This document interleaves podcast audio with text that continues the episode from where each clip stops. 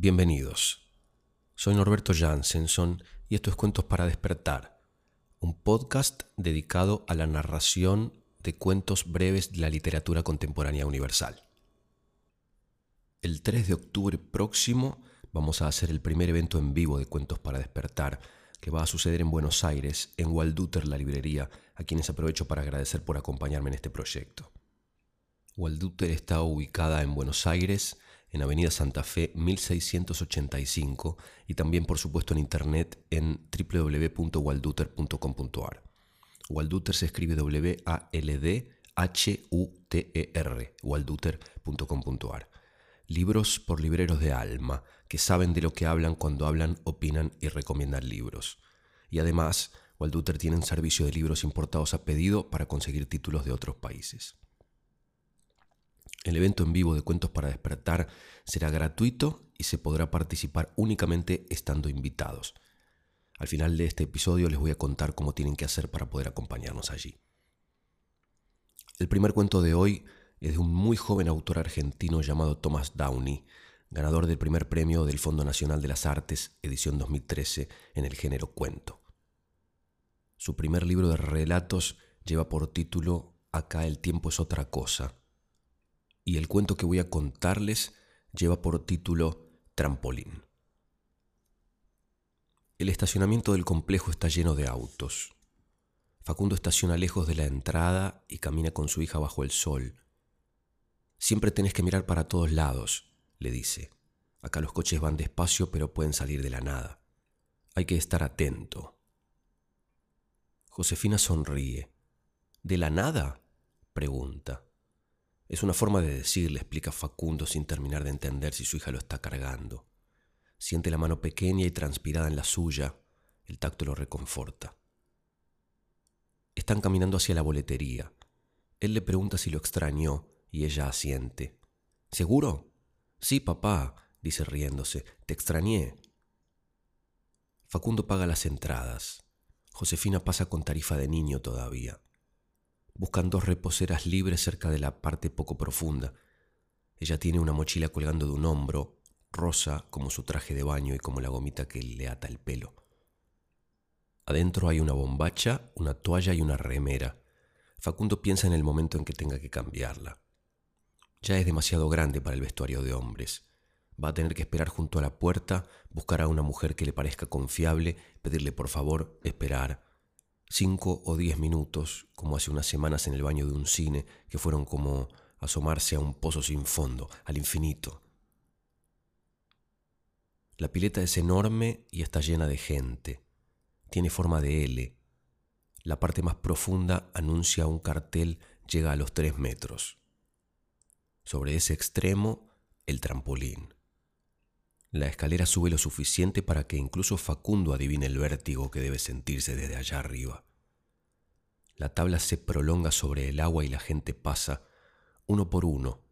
Algunos se asoman y dudan un momento, pero miran hacia atrás y ven al próximo que ya sube bloqueando la única salida. Entonces saltan, rebotan y al agua, con los ojos cerrados o tapándose la nariz, o los brazos bien abiertos y un grito agudo que se corta con el ruido de la zambullida. Pero hay otros más decididos que no vacilan, la vista fija hacia adelante, la columna erguida, la carrera y el salto. ¿Puedo ir? pregunta Josefina. Facundo se ríe. No, José, es para los grandes. Está prohibido para los chicos.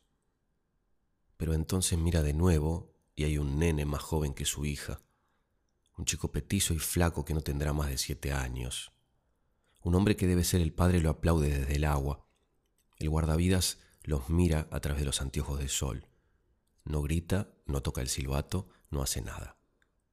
El chico saluda, sonríe nervioso, corre hasta el final de la tabla y se tira de bomba. El padre se sumerge y un instante después sale con el chico agarrado a su cuello. Josefina lo mira de nuevo. Más tarde vemos dice él. El pie de la L es la parte baja. Facundo camina con su hija hasta las escaleras. Trata de agarrarle la mano, pero ella sale corriendo y se le escapa. Te podés resbalar, la llama. Pero Josefina no lo escucha. Él apura el paso y la alcanza cuando está por meterse. Su hija quiere mostrarle todo lo que aprendió en las clases de natación. Pide que él le diga un estilo y después nada de una punta a la otra. Facundo la ve ir y venir. Kroll, espalda, rana, perro. ¿Perro? pregunta ella. Eso no existe, papá. Facundo le muestra. Josefina se ríe. Y después de un silencio ella mira de nuevo hacia el trampolín. ¿Ahora puedo? Él le contesta que no. Es peligroso. Pero Josefina apoya los brazos en el borde y recuesta la cabeza, la boca fruncida, el cuerpo apretado. Él se acerca y le saca el pelo de la cara pegado a sus mejillas por el agua. Más tarde, le promete. Ahora vamos a almorzar. Hamburguesas con papas fritas y gaseosa. Facundo apenas come, mira el trampolín. Las mesas están cerca de la parte poco profunda, separadas del agua por una reja. El piso está lleno de comida aplastada y pegotes. Para volver al otro sector hay que mojarse los pies en un escalón inundado para que la gente no arrastre la mugre. De todas formas, el agua está sucia. Una capa de aceite, de bronceador, flota sobre la superficie y refleja manchas de colores. Una señora gorda salta desde el trampolín y al caer salpica hasta las reposeras más cercanas. Dos mujeres la aplauden desde abajo. La sigue un hombre de la edad de Facundo, rubio y con mucho pelo en el pecho. Después una mujer en bikini, a la que se le desprende el corpiño por el choque con el agua. Alguien chifla y la mujer se tapa, se ríe. Dos chicos apenas más jóvenes que Josefina se asoman a la tabla. El guardavidas se para y hace sonar el silbato. Facundo apoya su hamburguesa, pero el otro levanta un dedo y los chicos entienden antes que él que les está diciendo que salten de a uno, que lo único que no pueden hacer es ir juntos. Josefina come la mitad de su plato. Ahora pregunta. Hay que hacer la digestión, le contesta Facundo, en un rato. Vuelven a las reposeras. Ella se mete al agua, se acerca a dos chicas con timidez, pero enseguida se hacen amigas. Josefina se distrae con las otras chicas. Facundo lee pero no puede concentrarse demasiado, todo el tiempo mira por sobre el libro. Está todo bien, su hija parece divertirse, pero hay que estar atento al agua, a la multitud, al sol que empieza a bajar y lo adormece. Después de un rato, las amigas de Josefina se van. Ella sale del agua y se acerca a su papá. Voy al trampolín. Y es una pregunta, pero también una afirmación. Él cierra su libro. Ella salta de un pie al otro. Está mojada y juega a imprimir sus huellas sobre el piso. Está contenta. Ya no queda tanta gente. En la cola hay unas diez personas y Facundo la acompaña. ¿Vas a subir? pregunta ella. Él dice que no, que va a esperarle en el agua para ayudarla a saltar. Puedo sola, se defiende Josefina. Es muy alto, mi amor. Cuando caigas te vas a hundir, ya sé que podés sola, pero por las dudas. Detrás de ellos se ubica una mujer joven. La fila avanza, dan un paso. Josefina se da vuelta y la mira. La mujer le sonríe. ¿Vas a saltar? Josefina responde que sí. Qué valiente, dice la mujer. Yo no sé si me voy a animar. Josefina mira al trampolín. Los ojos le brillan. Yo te empujo si querés. Las dos se ríen. Facundo aprovecha y le explica a la mujer que él prefiere esperar a su hija en el agua, que si ella puede cuidarla mientras suben, que si no le molesta. Ella lo interrumpe. Sí, no hay problema. Es una linda mujer, piensa Facundo, y se pregunta si habrá venido sola. Arriba, un chico salta, da media vuelta y cae mal. El sonido del cachetazo contra el agua hace que todos miren. El chico sale con la espalda y la cara rojas. De palito, le dice Facundo a su hija. Tenés que saltar derecha, con los brazos pegados al cuerpo para caer con los pies. Sí, papá, le contesta Josefina con un hastío que aprendió de su madre como si lo supiera todo. Ya están al pie de la escalera. Josefina se agarra de la baranda. Facundo mira a la mujer, que le dice que se quede tranquilo. Él agradece una vez más y se tira al agua. Agarrándose del borde con una mano, sigue a su hija con la mirada. Agárrate bien, le grita, pero ella no parece escucharlo.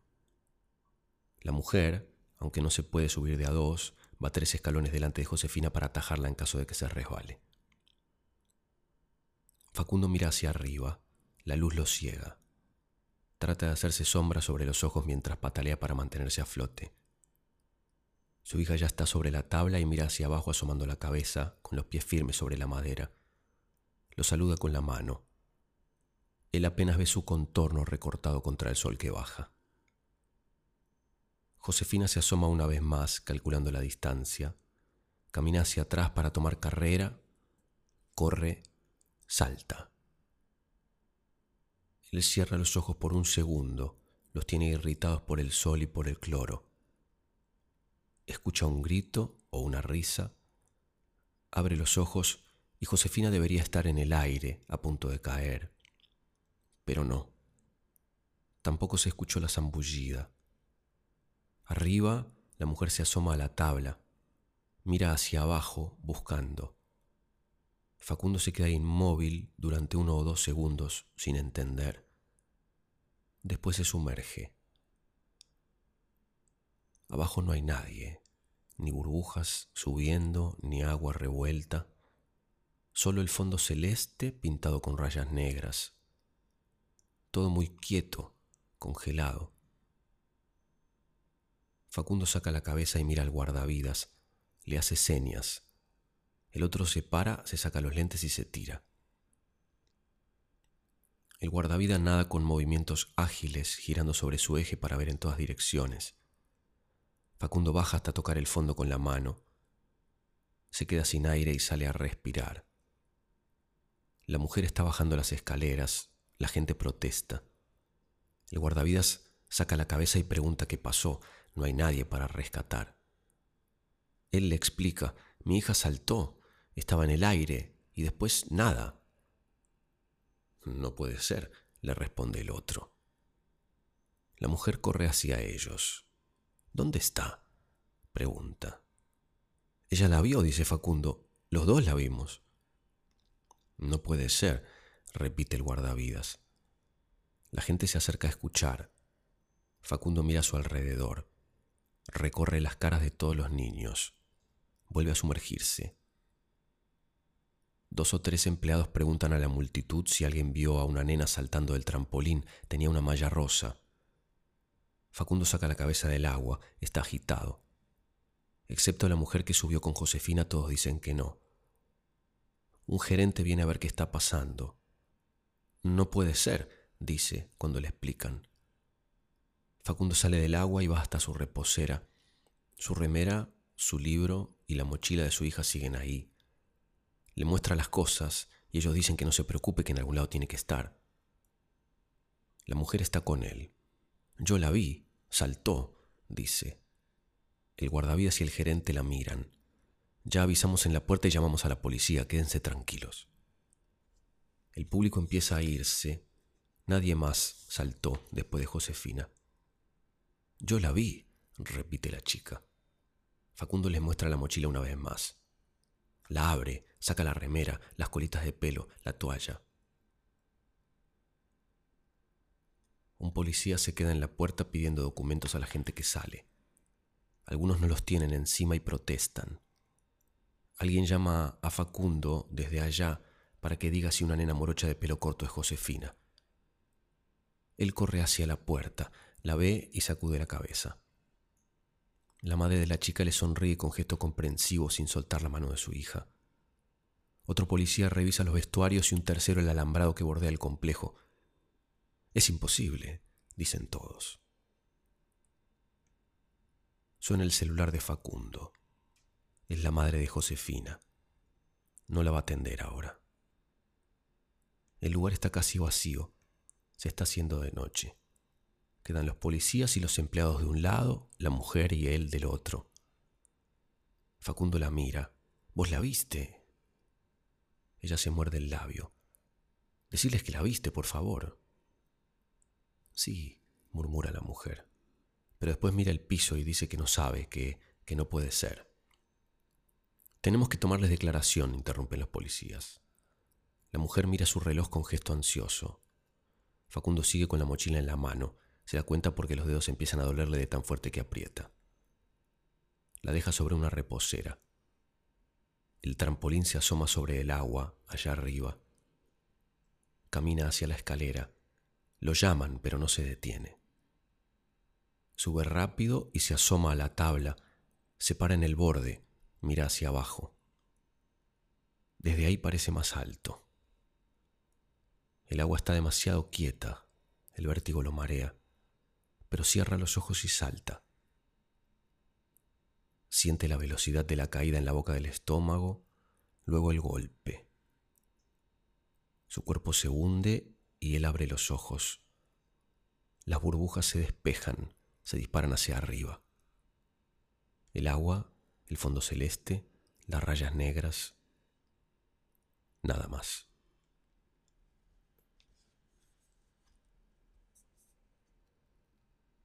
De Thomas Downey, de su libro Acá el tiempo es otra cosa, primer premio del Fondo Nacional de las Artes de 2013, en la categoría de cuentos, editado por Interzona.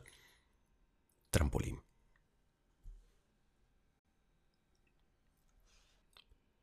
El segundo cuento de este episodio es del gran autor brasileño Rubén Fonseca. El título es Atracción. Me gustan solamente las mujeres casadas. ¿Soy adúltero? No. El adulterio es la transgresión de la regla de fidelidad conyugal impuesta a los cónyuges por el contrato matrimonial, cuyo principio consiste en no mantener relaciones carnales con otros fuera del matrimonio. No soy cónyuge. Odio esa palabra, pero consorte también es un asco. Y si no soy casado, no puedo ser adúltero. No es que eso me moleste.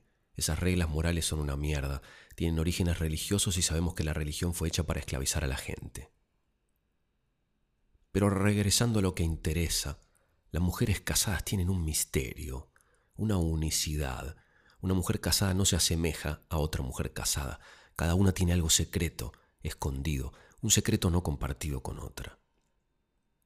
Una mujer soltera es igual a todas las mujeres solteras. Su rostro puede ser diferente, el color de su cabello, su cuerpo, la edad, pero en el fondo las mujeres solteras son de una monótona equivalencia. No tengo relaciones sexuales con una mujer soltera desde los 18 años cuando dejé de ser un adolescente idiota. Hoy tengo 30 años y conozco todas las técnicas de abordaje. La primera regla es abordar sin atropellar, o sea, no acorrales a la mujer contra la pared en sentido simbólico.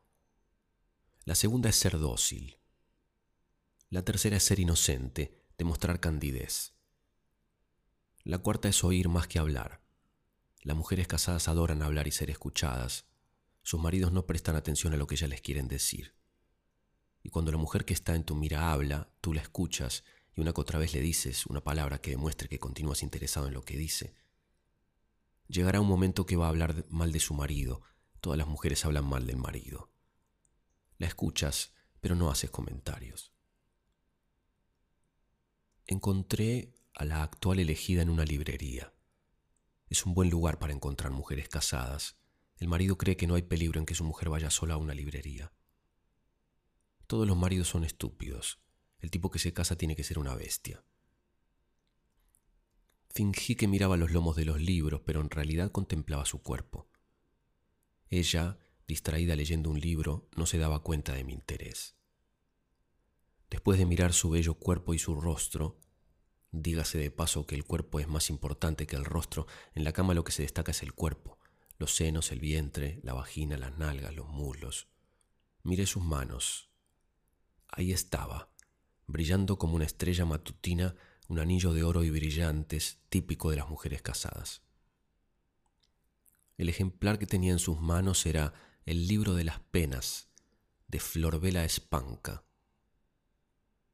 Me acerqué y le dije, la lengua portuguesa es una de las más ricas del mundo, por eso tiene grandes poetas tanto en Portugal como en Brasil. Florbela Espanca vivió solamente 36 años, una vida inquieta y llena de sufrimientos íntimos. Fingí que me apenaba. Perdóneme por haberla molestado con esos detalles, es una vieja manía de profesor, en mi caso de literatura. Ella sonrió. No se preocupe, no es ninguna molestia. ¿Quiénes son sus poetas de lengua portuguesa preferidos tanto de Brasil como de Portugal? Entonces me exhibí. Todo hombre que se precie es un exhibicionista. De Brasil, Drummond, Joao Cabral, Cecilia Meireles, Cruz de Sousa, Mario Quintana, Bandeira, Augusto dos Anjos y otros, muchos otros. De Portugal, Pessoa, Antonio Boto, Florbela, claro, Cesario Verde, María Teresa Horta, Mario de Sá Carneiro, Sofía de Melo, Breiner Andresen, podría llenar páginas y páginas de nombres. Ya alguien dijo que Portugal es un país de poetas. Me presenté. Me llamo Enrique. Yo soy Laura. La seducción de Laura fue larga, la más larga de todas. No hablaba mucho, le gustaba leer poesía principalmente. Tardó, pero lo logré. Soy un hombre paciente, persistente. Y valió la pena. Nunca me sentí tan bien cerca de una mujer. En la cama, en el bar, en la librería, andando en la calle, fuera donde fuese, Laura me encantaba cada vez más. Pero un día, un día, ni siquiera sé cómo contarlo. Algo impactante, horrible sucedió. Estábamos en la librería cuando Laura me preguntó, ¿Has pensado en casarte? No, no, prefiero estar soltero. Yo también. ¿Qué dijiste? Dije que yo también. ¿Por qué te pones tan nervioso? ¿Eres soltera? Sí. Por un momento me quedé tan perturbado que no supe qué decir ni qué pensar. ¿Eres soltera? ¿Soltera? Sí, soy soltera. ¿Por qué estás tan pálido? ¿Te sientes mal? Estaba pálido, sufriendo, porque había descubierto que Laura era soltera y la amaba, pero no podía amar a una mujer soltera. Eso era absurdo. A mí solo me gustaban las mujeres casadas. Me quedé mudo.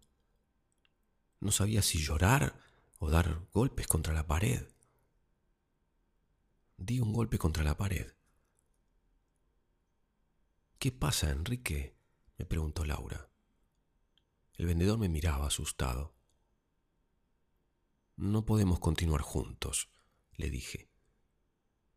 ¿Por qué no? Te amo y tú me dijiste que me amabas. Me quedé callado un momento. Entonces tuve una idea genial. ¿Te quieres casar conmigo? Claro, yo te amo, dijo. Aquel mismo día arreglé todo. Laura y yo nos casamos. Todo fue de maravilla. Como dije, a mí solo me gustan las mujeres casadas y vivimos felices para siempre. De Rubén Fonseca, de un libro publicado por Tusquets Editores de la colección Andanzas. Historias cortas es el título del libro, Atracción, el título del cuento. El último cuento de hoy es de una autora argentina llamada Silvina Ocampo. Fue esposa de Adolfo Bioy Casares y comenzó a dedicarse a la literatura luego de casarse con él, ya que antes había estudiado dibujo y pintura en París.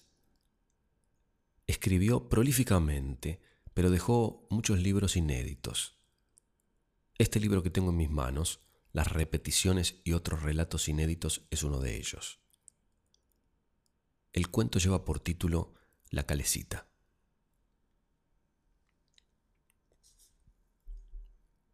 En el jardín donde ellas juegan, el día está tan claro que pueden contarse las hojas de los árboles. Mis hijas son de la misma altura, llevan gorritas de sol hechas de un género escocés.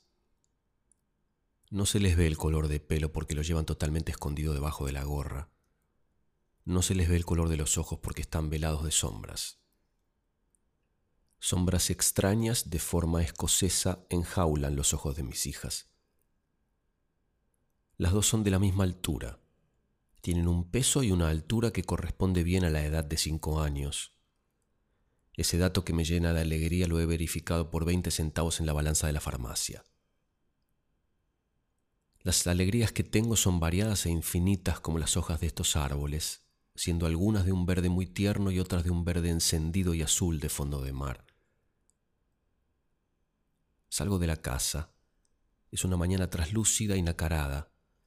Los pájaros atraviesan el espacio que hay entre cada árbol con indecisión intrépida de bañista. Los rosales están cubiertos de telarañas. No les tengo miedo. No les tengo miedo a las arañas en el jardín, les tengo miedo en los cuartos, congregadas en el techo de la sala e iluminadas por las arañas con caireles del hall. Se diría que todo está tejido con hebras brillantísimas de seda. Salimos caminando juntas, abrimos el portón y salimos a pasear porque el jardín no nos alcanza para mover nuestro asombro.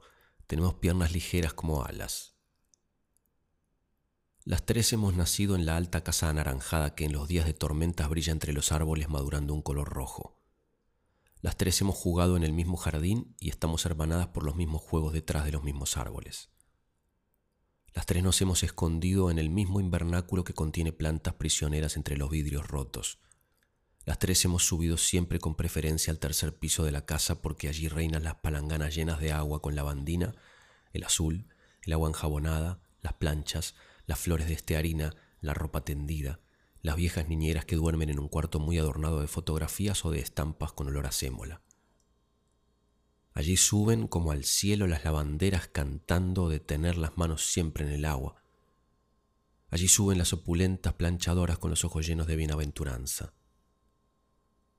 Mis hijas y yo tenemos los mismos secretos. Sabemos el imposible misterio de andar en triciclo sobre los caminos de piedras. Las tres tenemos una calecita. Me la regalaron en mi infancia. Pintada de color verde y rojo, tenía, o más bien tiene aún, cuatro asientos que dan vuelta mediante un movimiento combinado de manubrios y pedales. Mi alegría daba vueltas vertiginosas con música de muchos colores el día que desempaquetaron la calecita que mi padre había hecho venir de Alemania. Todavía me acuerdo como si fuese hoy. Mi padre, el jardinero, y un señor muy bajito con grandes bigotes blancos que estaba de visita tuvieron que armarla entre los tres mientras yo esperaba la sorpresa en el otro extremo del jardín. Llegaban volando los papeles que la envolvían porque era un día de viento y no un día tranquilo como este. No se mueve una sola hoja. Llegaban volando los papeles hasta que llegó el último desplegando túnicas y alas como un mensajero muy blanco. Entonces mi nombre empezó a llenar el jardín. Todo el mundo me llamaba. Pero yo no corrí. Fui caminando con la cara encendida y me detuve cerca de los árboles de magnolia hasta que me volvieron a llamar. Los regalos me dolían en proporción a su tamaño, pero me acerqué buscando alivio. La calecita estaba frente a mis ojos. Nunca tuve un juguete tan grande y complicado. Súbase, niñita. Súbase, muñeca. Subite, mi hijita, me decían voces por todos lados. Yo me resistía. La calecita parecía frágil y transparente como una lámina de papel, pero insistieron tanto que finalmente tuve que subir. Los manubrios eran duros, los pedales eran duros, no podía hacerla andar. No había música, no había vueltas vertiginosas ni caballos deslumbrantes como las calecitas de París. Hay que enaceitarla, dijo mi padre, y sentí ganas de pedirle perdón. Al día siguiente la enaceitaron, pero no anduvo mejor. En cuanto yo subía en la calecita se desvanecía, en cuanto me bajaba de ella volvía a encontrarla con sus vueltas, sus músicas y mi anhelo por subirme.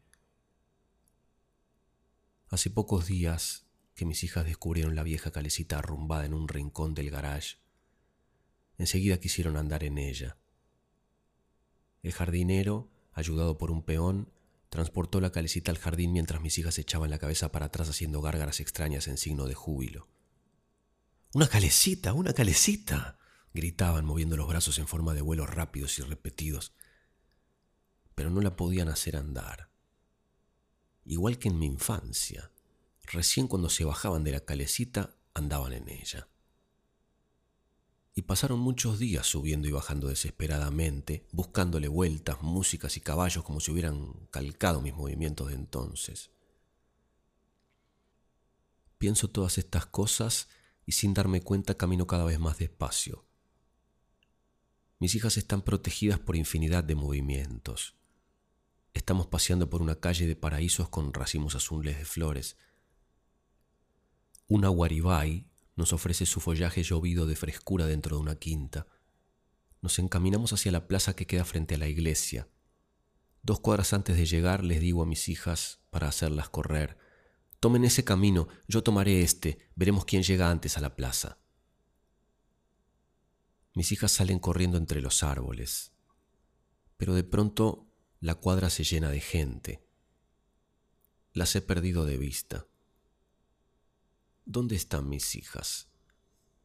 Estoy cercada por mis propios gritos. La calle se llena de chicas con gorritas escocesas. No conozco el rostro de mis hijas. Me doy cuenta de que nunca he visto ni mirado el rostro de mis hijas. Voy corriendo y mis llantos llenan la cuadra. Me parece que estoy soñando. Oigo que mis labios repiten una misma frase para apiadar a los transeúntes. Mis hijas perdidas en la Revolución Española.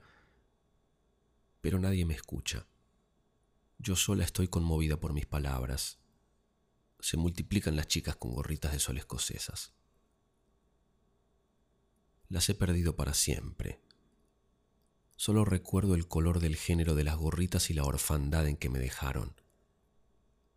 Era verde, blanco y azul con líneas finísimas de rojo y negro.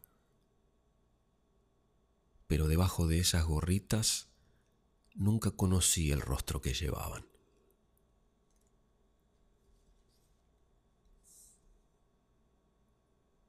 Calecita, de Silvina Ocampo, de su libro Las repeticiones y otros relatos inéditos, editado por Lumen.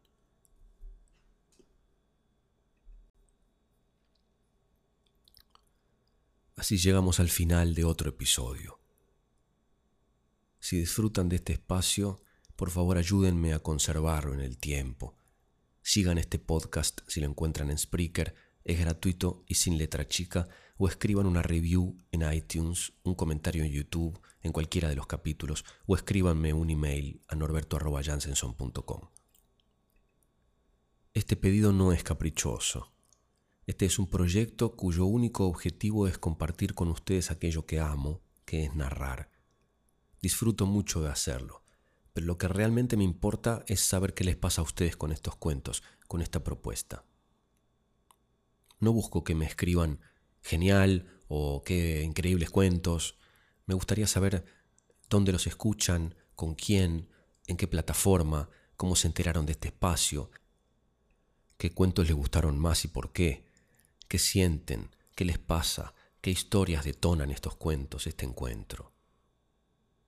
Tal vez crean que lo que tienen para decir no es importante, pero lo es, y mucho. Anímense, escriban, para que otros se enteren, para que yo me entere, para que el mundo sepa de ustedes, de nosotros, de los cuentos y de los autores. Creo que vale mucho la pena y lo único que van a hacer es sumar, multiplicar. Como les dije, el miércoles 3 de octubre vamos a hacer el primer evento en vivo de Cuentos para Despertar en Buenos Aires, en Walduter, la librería que me acompaña generosamente en este proyecto y con los geniales vinos de Finca Los Masa, a quienes les agradezco también. El evento es completamente gratuito, pero como el espacio es pequeño, solo podemos recibir a 50 personas y por lo tanto necesitamos pedirles que cumplan un requisito para estar invitados. Uno de los requisitos siguientes, seguir el podcast en Spreaker.com S-P-R-E-A-K-E-R, Spreaker.com. O escribir una reseña en iTunes de por lo menos 100 palabras. O escribir un comentario en YouTube en cualquiera de los capítulos de al menos 100 palabras. O escribir un comentario en vuestro muro de Facebook y etiquetarme, al menos 100 palabras.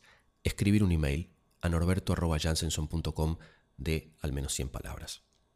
De esta forma, sus nombres automáticamente van a estar incluidos en la lista de invitados.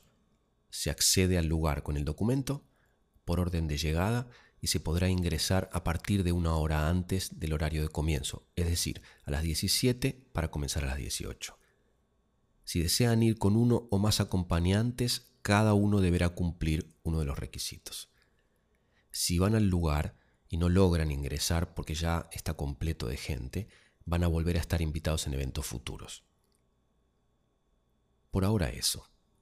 Y gracias siempre por acompañarme. Nos encontramos en el próximo episodio.